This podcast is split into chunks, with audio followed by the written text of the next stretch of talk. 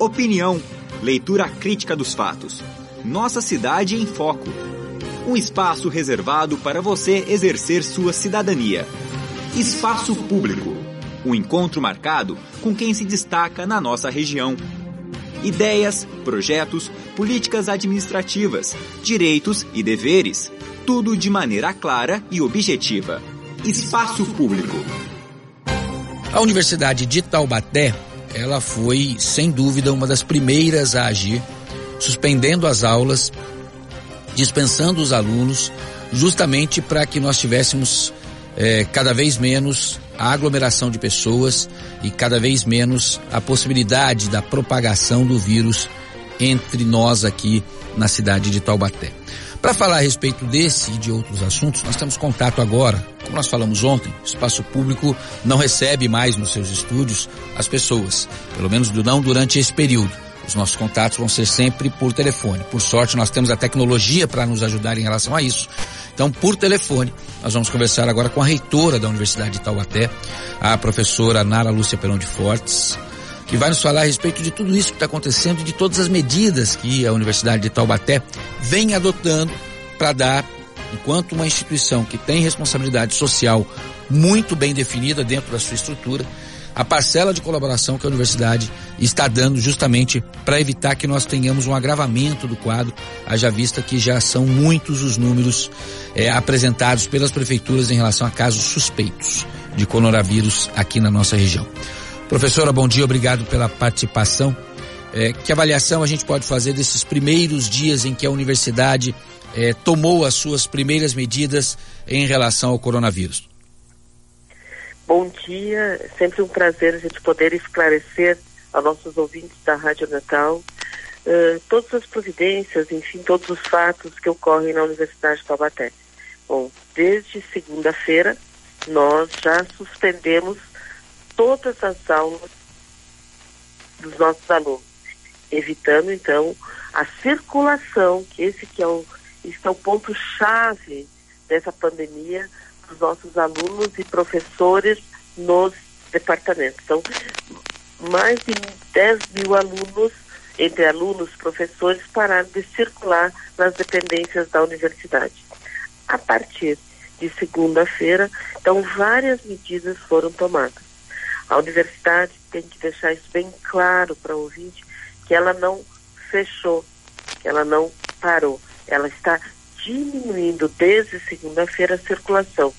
E a partir da próxima segunda-feira, outras medidas ah, nós também estamos tomando, estudando e, na verdade, precisa todo de um planejamento, né? Porque os alunos, eles precisam ter os conteúdos, nós estamos mantendo toda essa, essa logística da aula presencial por tecnologia. Nós, a partir de quarta-feira, suspendemos o internato também, que são alunos uh, da medicina do nono, décimo, décimo, décimo segundo, que estão nos hospitais, fazendo então as atividades práticas, passando com pacientes.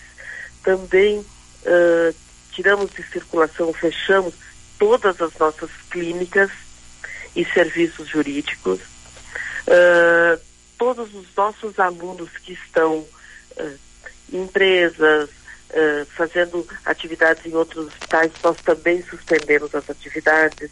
Enfim, a universidade tem esse papel, ela tem que acompanhar o índice crescente da, da epidemiologia e com isso diminuir, tomar as, as, atitudes necessárias.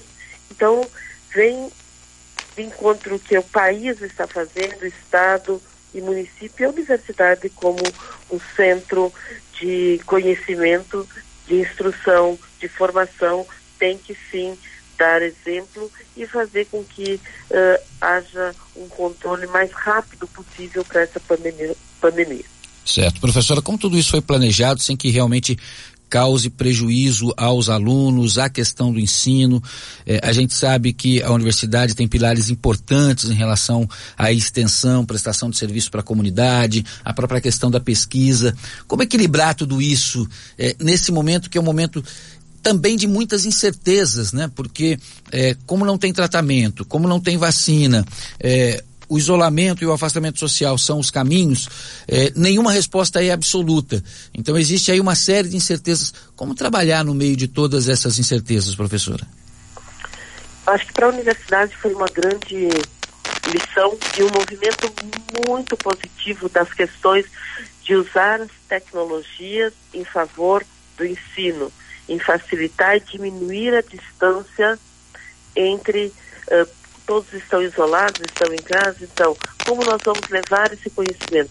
Nós estamos usando sim a tecnologia, nós temos plataforma de, de ensino à distância, mas tem outras, tem o WhatsApp, tem e-mail, tem o Zoom, tem várias outras ferramentas que nós podemos estar tá passando as aulas teóricas para esse aluno, conversando com ele, eh, passando todo esse conteúdo e o conhecimento por essa tecnologia. Eu acho que foi um aprendizado também para a universidade, mas eu também gostaria de voltar na pergunta anterior, que o grupo de risco também ele está uh, será afastado acima de 60 anos com doenças crônicas, com filhos até um ano. Enfim, nós cuidamos de todas essas frentes né, e tomar todas essas medidas para os nossos servidores da universidade. Mas é claro que uh, tem muita coisa administrativa. Por exemplo, nós temos os pregões, nós temos a fazenda com animais. Então, tudo isso precisou desta semana né, para a gente fazer o planejamento, fazer o planejamento da melhor forma possível para a universidade continuar ativa à distância, sem o contato, sem a circulação, com a quarentena, porque é um problema sério. Como você falou, não tem uh, vacinas, medicação, é uma doença nova, que ela está sendo pesquisada, está sendo investigada.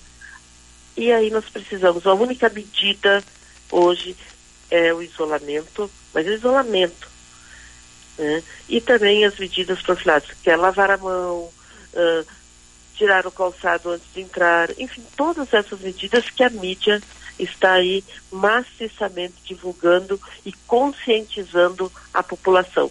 É sério, os idosos têm que ficar em casa, têm que ficar isolados e nós precisamos auxiliar. Certo. Então acho que essa classe ela precisa orientar, auxiliar, estar juntos, mas à distância uh, no isolamento. Certo. Professora, as estimativas que são apresentadas tanto pela Organização Mundial da Saúde, quanto pelo Ministério da Saúde, quanto pela Anvisa, ou seja, todos os órgãos relacionados a essa questão, dão conta de que o nosso pico de contágio, né, como tem acontecido, como aconteceu na China, como está começando a querer acontecer agora na Itália, deve ocorrer final de abril, eh, comecinho de maio, ou seja, nós temos aí uma expectativa de que em menos de três, talvez até quatro meses, dependendo da situação, nós não tenhamos a questão regularizada. Isso considerando caminhos naturais é, de contaminação e, e, e, de imunização natural das pessoas contaminadas. É, ainda não tem uma confirmação se pessoas que tiveram a doença voltam a, a, ser contaminadas, né? Porque aí a coisa se agravaria de uma outra maneira. Mas vamos lá, falando da, do, do, caminho natural, nós temos a expectativa de pico no final de abril, começo de maio, ou seja, nós temos pelo menos dois ou três meses em situação muito delicada. A gente está preparado para conseguir dar esse atendimento e ficar, se for necessário, esses dois ou três meses aí é, nesse processo de isolamento sem que isso cause maiores prejuízos tanto para a instituição quanto para principalmente os alunos? Olha, nós estamos nos preparando.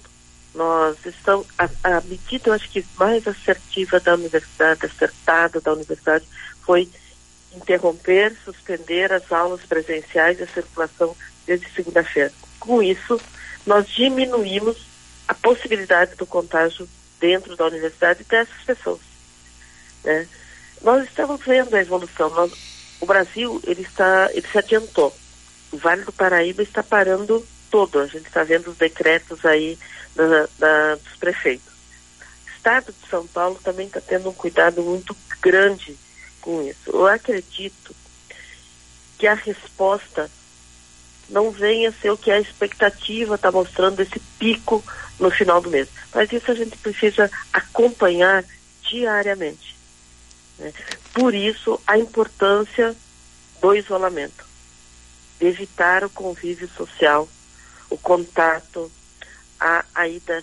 Os shoppings estão fechados, mas aos supermercados, a padarias, enfim, a outros estabelecimentos, a reuniões, a restaurantes, é que a gente tem que, nesse momento, todos juntos, né, evitar essa circulação, que isso vai diminuir a possibilidade dessa, de, dessa contaminação, dessa transmissão uh, desse vírus um para o outro. E é isso, a gente diminui essa curva que tenha a, a possibilidade, a perspectiva de ter esse pico entre abril e maio.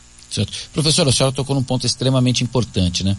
É, a universidade, ela reduz né, a sua dinâmica, ela, ela desacelera né, a partir do momento em que ela é, libera os alunos das aulas, justamente para essa esse afastamento social, a situação que envolve aí os grupos de risco, é, a, o revezamento é, de horários para você ter menos gente circulando na universidade.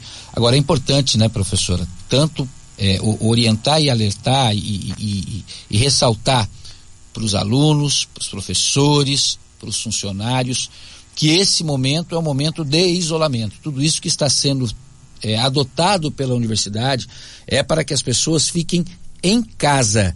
Né? Não é período de férias, não é período de passeio, não é folga, muito pelo contrário, é o momento de se recolher, né, professor? É importante a gente ressaltar isso, porque a gente tem observado aí, é claro que agora as prefeituras estão tomando medidas, mas, por exemplo, nós tivemos no litoral norte, Ubatuba, Caraguá, São Sebastião, no último fim de semana, praticamente tomada por pessoas nas praias, em função justamente da suspensão das aulas, de várias empresas que, que liberaram seus funcionários para trabalho em home office, e muita gente aí aproveitando para passear, ou seja, a gente trocou apenas de lugar a concentração de pessoas. Tiramos as pessoas de dentro das salas, dos escritórios, dos restaurantes e jogamos essas pessoas nas praias, né? né? Nos, nos shoppings.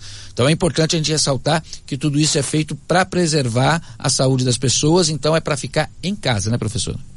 Exatamente. Então é isso que nós estamos passando para os nossos alunos, os nossos professores, você até chamou atenção na, na pergunta anterior, como nós estamos, vamos manter a universidade ativa, para sem prejuízo para os nossos alunos.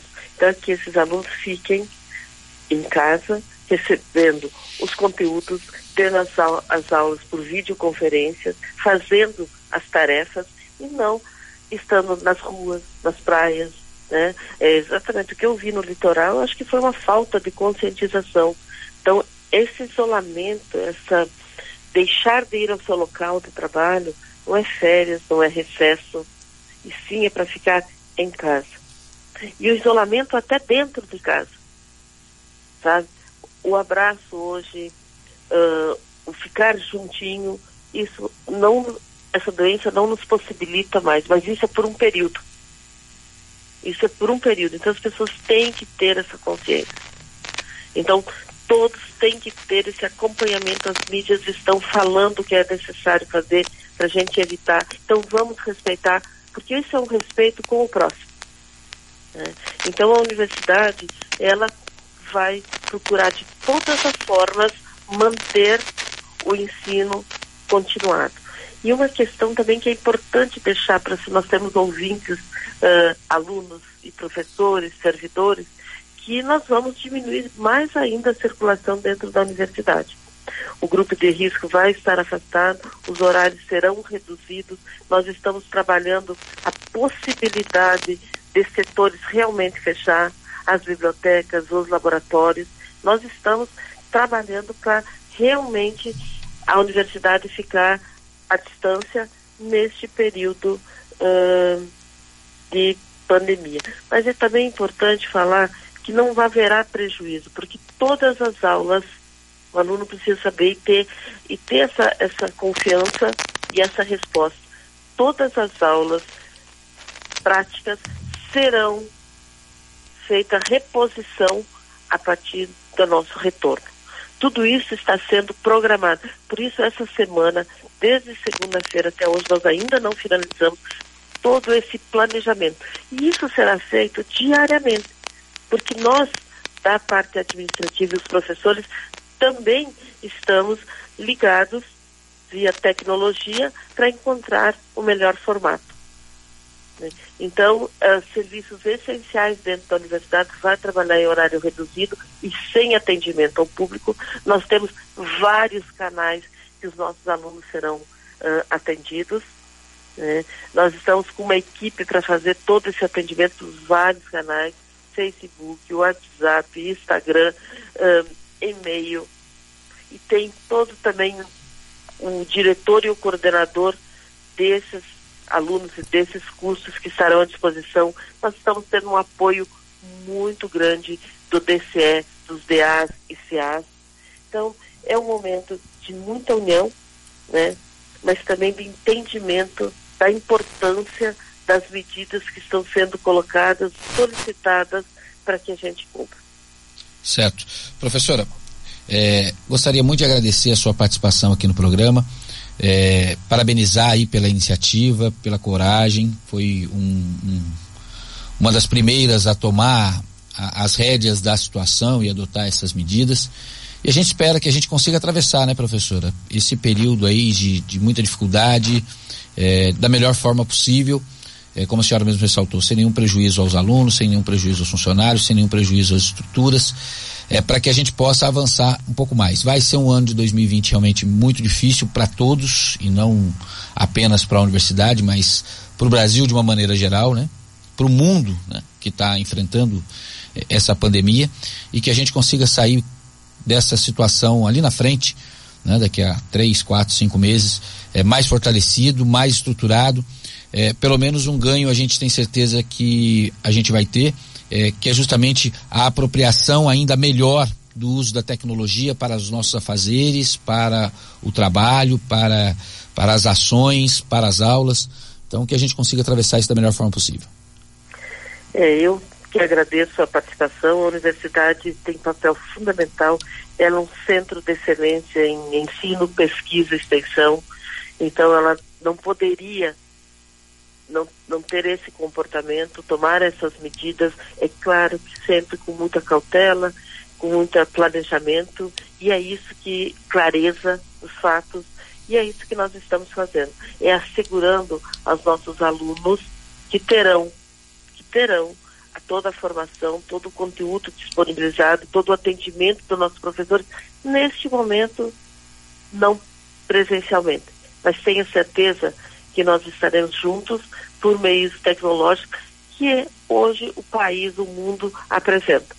Será por um tempo curto, acredito, tá? se nós fizermos a nossa tarefa, que é fazer esse isolamento, diminuir a circulação, tomar as medidas necessárias para evitar essa contaminação, essa transmissão uh, desse vírus. Não podemos errar como os outros países erraram.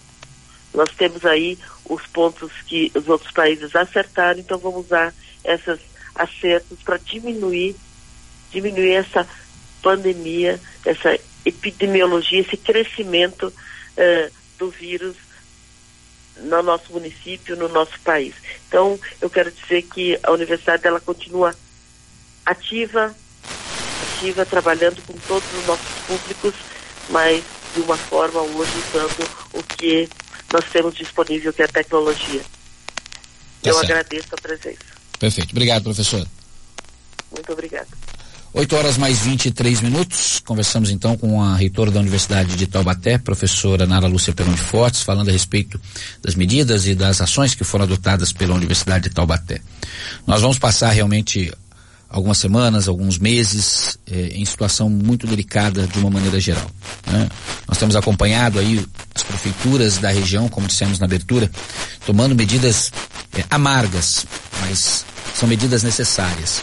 A gente tem observado aí uma certa insatisfação, uma certa preocupação, muito medo por parte das pessoas, por parte dos comerciantes, por parte dos empreendedores, porque fechando os estabelecimentos, a gente tem menos gente consumindo, menos gente circulando, e aí o dinheiro tende a, a, a faltar em algum momento. Mas infelizmente essa é a única alternativa. Né? Todas as medidas que foram adotadas até aqui, que se mostraram eficazes, foram justamente essas que as prefeituras, que o Estado estão adotando. É, inclusive, por exemplo, nós tivemos na Inglaterra uma visão inicial diferente. A Inglaterra previa deixar a coisa acontecer de forma mais aleatória, para que houvesse um processo natural de imunização mas entendendo e avaliando as primeiras situações, já reviu seus protocolos e vai adotar medidas exatamente iguais às nossas. Né? O Reino Unido está mudando eh, a postura em relação ao que faria no combate a essa doença.